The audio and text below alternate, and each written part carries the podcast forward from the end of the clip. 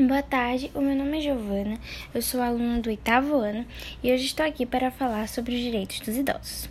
Primeiramente, o Brasil é um país emergente e a cada ano vem desenvolvendo mais, o que aumenta a qualidade de vida das pessoas que aqui moram.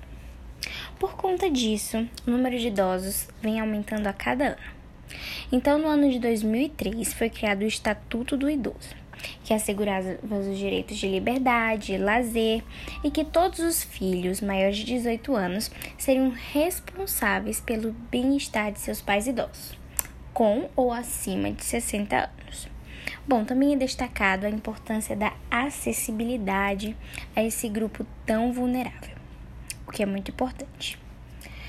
Os crimes de abandono, maus tratos, apropriação vêm tendo mais importância e ganhando mais visibilidade.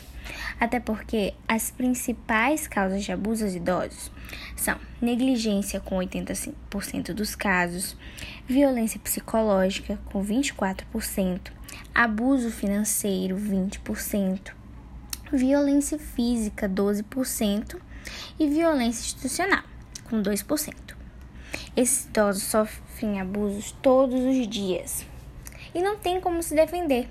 Por isso é muito importante que as pessoas comecem a prestar mais atenção nos seus idosos e como eles estão sendo tratados e denunciar abusos contra os mesmos.